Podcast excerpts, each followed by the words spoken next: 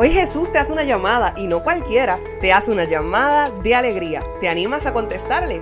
Sean bienvenidos a este podcast donde comunicamos la alegría de ser hijos de Dios. No te olvides de compartir este episodio y quedarte hasta el final. ¡Ánimo que se puede!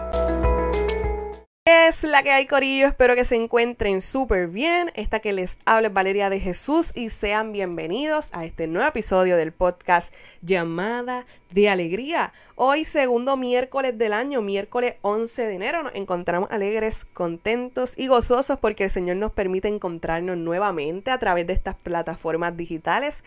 Así que agradezco primero que nada que estés compartiendo aquí conmigo el día de hoy. Volvemos a esos episodios catequéticos, a esos episodios que, que son como una pequeña dosis de catequesis en el que juntos aprendemos más sobre nuestra fe católica. Espero que este episodio pueda ser de mucha bendición tanto como lo ha sido para conmigo. Por tal razón te invito a quedarte hasta el final y a compartirlo.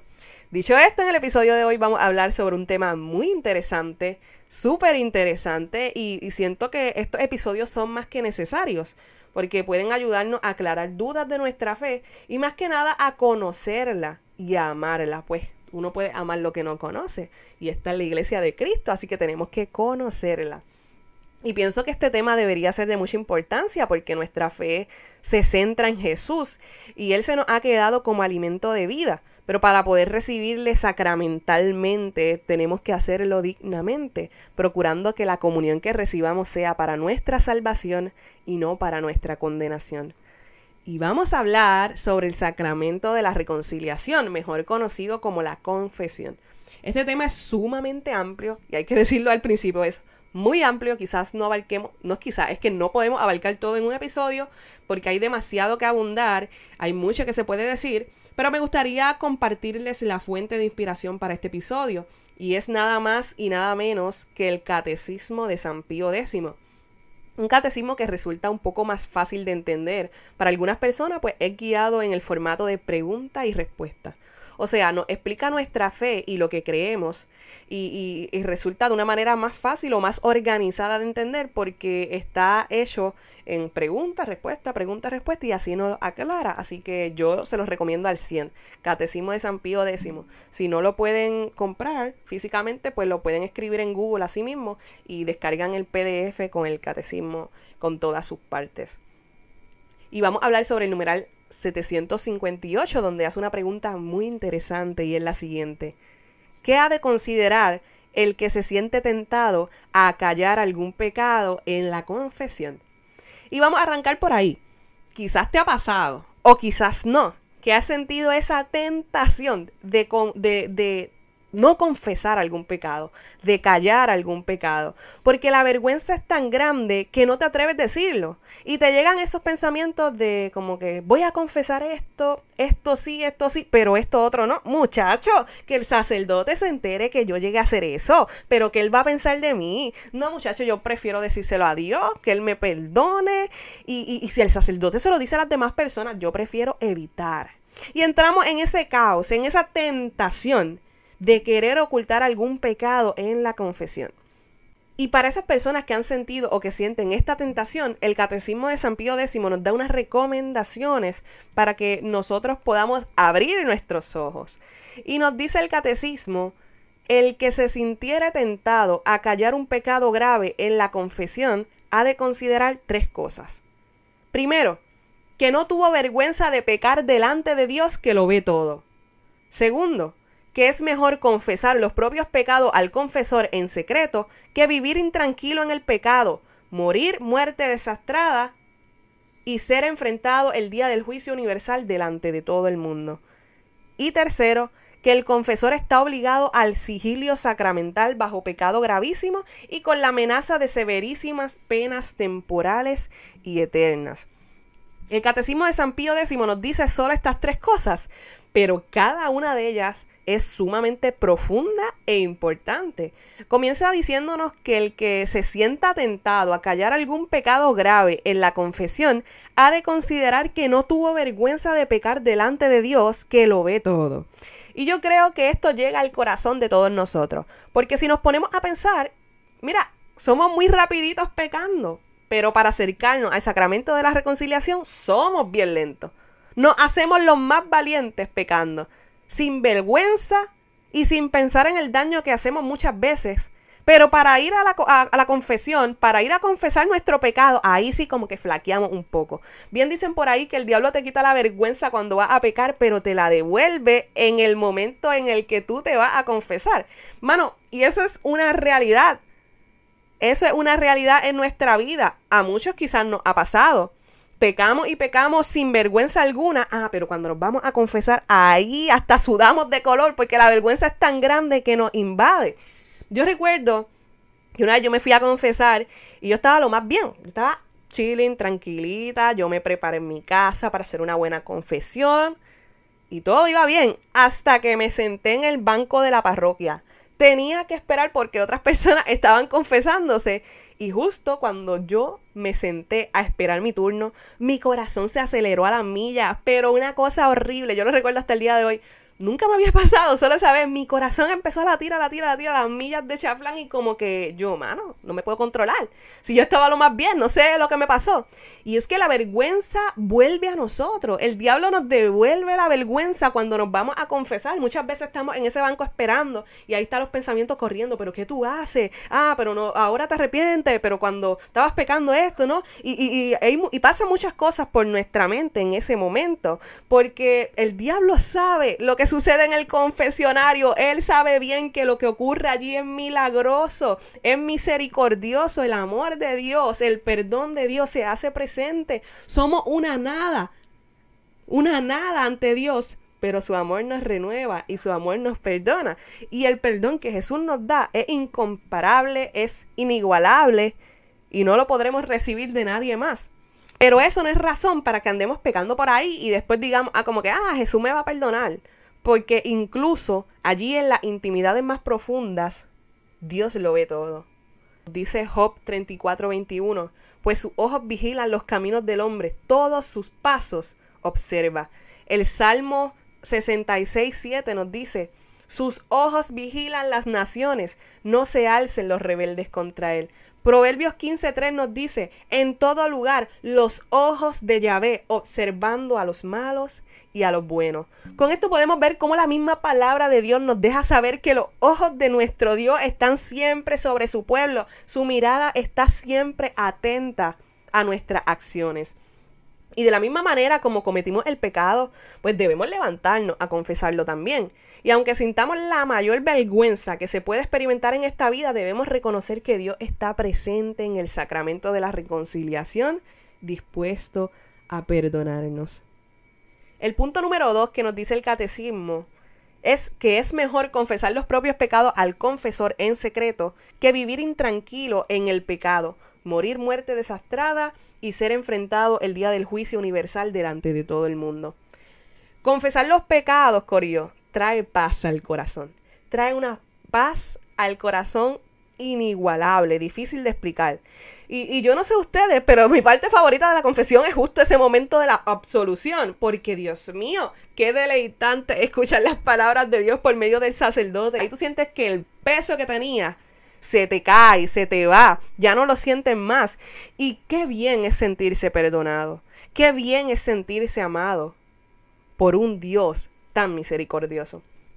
Por tal razón, es mejor confesar los pecados y que se quede en el secreto de la confesión, que se quede en el secreto allí en aquella esquina de la parroquia, que vivir toda una vida intranquilo por nunca haberlo confesado.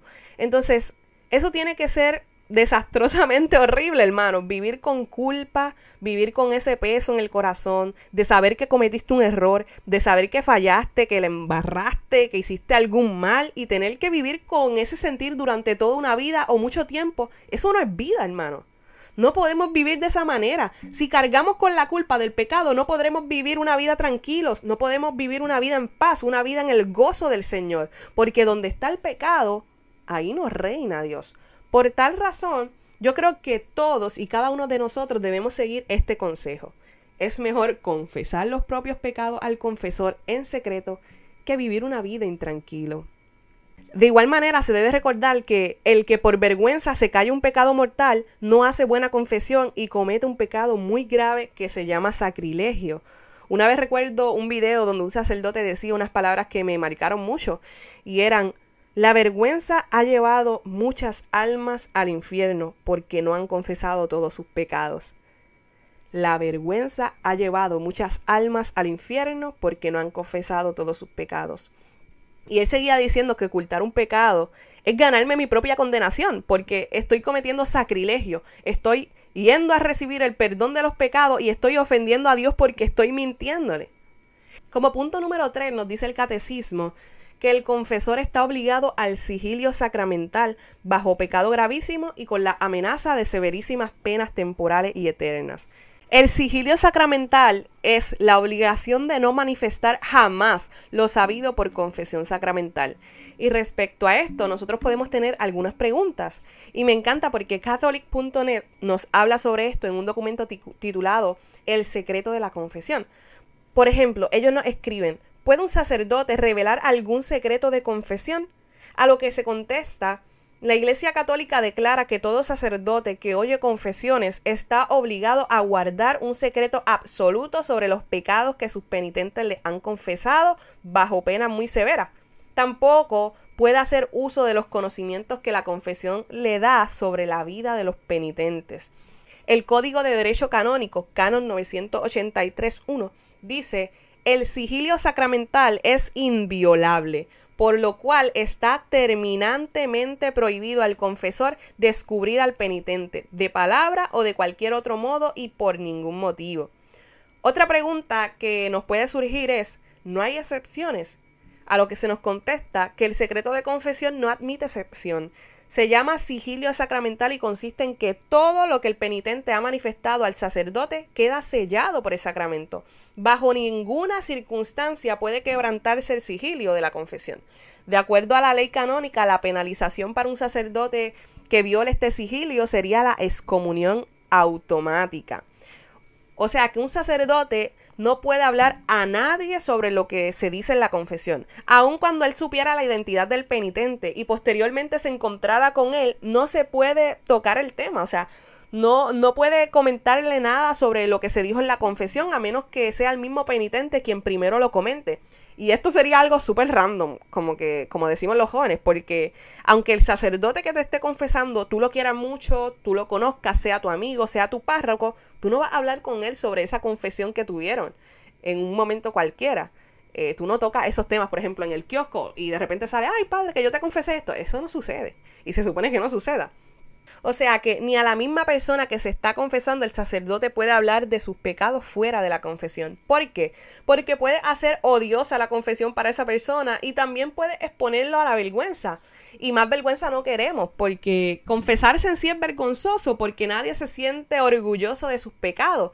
Nadie siente orgullo por sus pecados. Díganme en qué persona se confiesa diciendo orgullosamente le fui infiel a mi esposa o soy un fornicario. Nadie se acerca a la confesión diciendo orgullosamente soy un ladrón, soy un asesino. Para acercarte dignamente al sacramento de la confesión debemos someter nuestro orgullo y decir he pecado, me arrepiento y por eso estoy buscando el perdón de Dios. Respecto al sigilio sacramental, también cabe destacar que no hay excepciones a esta ley, sin importar quién sea el penitente. El sigilio sacramental es protección de la confianza sagrada entre la persona que confiesa su pecado y Dios, y nada ni nadie puede romperlo. Esto se aplica a todos los fieles, sean obispos, sean sacerdotes, religiosas, laicos, el presidente de los Estados Unidos, el dueño de punto de droga de tu barrio. Nadie tiene derecho a saber su pecado. Y sin duda que el sacramento de la reconciliación es maravilloso, tiene una grande riqueza que nos hace libre, literalmente, nos hace libre el sacramento de la reconciliación.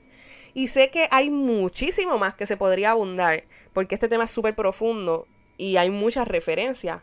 Pero espero que esto compartido aquí, estos tres puntos que nos, que nos da el catecismo de San Pío X, no sea ni el primer ni el último episodio donde hablemos sobre este sacramento. Pero Dios me ha inquietado a compartirle estos tres puntos que debemos pensar si al momento de la confesión pues hemos sentido la tentación de ocultar algún pecado. Y yo creo que una manera correcta de cerrar este episodio es recordando lo que nos dice Eclesiásticos 4:26. No te avergüences de confesar tus pecados, no nades contra la corriente. Hermanos, yo les aseguro que por más vergüenza que sintamos al ir a confesarnos, no hay nada como esas palabras pronunciadas por el sacerdote. Ese momento de absolución. Esas palabras definitivamente son liberadoras. Por tal razón, hoy les invito a que puedan acercarse al sacramento de la reconciliación. Piensa desde cuándo no te confiesas. Pueden ser meses, años, días, pero siempre es necesario el perdón de Dios. ¿Hace cuánto no pisas un confesionario? ¿Hace cuánto tu alma te está gritando, te ha estado pidiendo a voces que necesitas confesarte, pero aún no lo has hecho? Espero que este episodio pueda ser la respuesta de parte de Dios a tu vida diciéndote, ven y acércate a mí. Ven y confiésate. Recordemos lo que dice Miqueas 7:18. ¿Qué Dios hay como tú que quita la culpa y pasa por alto el delito del resto de tu heredad? no mantendrá su cólera por siempre, pues se complace en el amor. Volverá a compadecerse de nosotros, pisoteará nuestras culpas. Tú arrojas al fondo del mar todos nuestros pecados. Ese es nuestro Dios, aquel que arroja al fondo del mar todos nuestros pecados, aunque sea con miedo, aunque sea con vergüenza o templando arrepintámonos de nuestros pecados y acudamos al sacramento de la misericordia, aquel donde son borrados nuestros pecados y se nos anima a no pecar más. Te invito a que entres a las redes sociales del podcast Llamada de Alegría en Facebook y en Instagram y me dejes saber cómo este episodio habló a tu vida y si fue de bendición. No te olvides de compartir este episodio con tus amigos y familiares. Será hasta el próximo miércoles. ¡Ánimo que se puede! Irradia a Cristo donde quiera que vayas y no te olvides que tienes una llamada de alegría.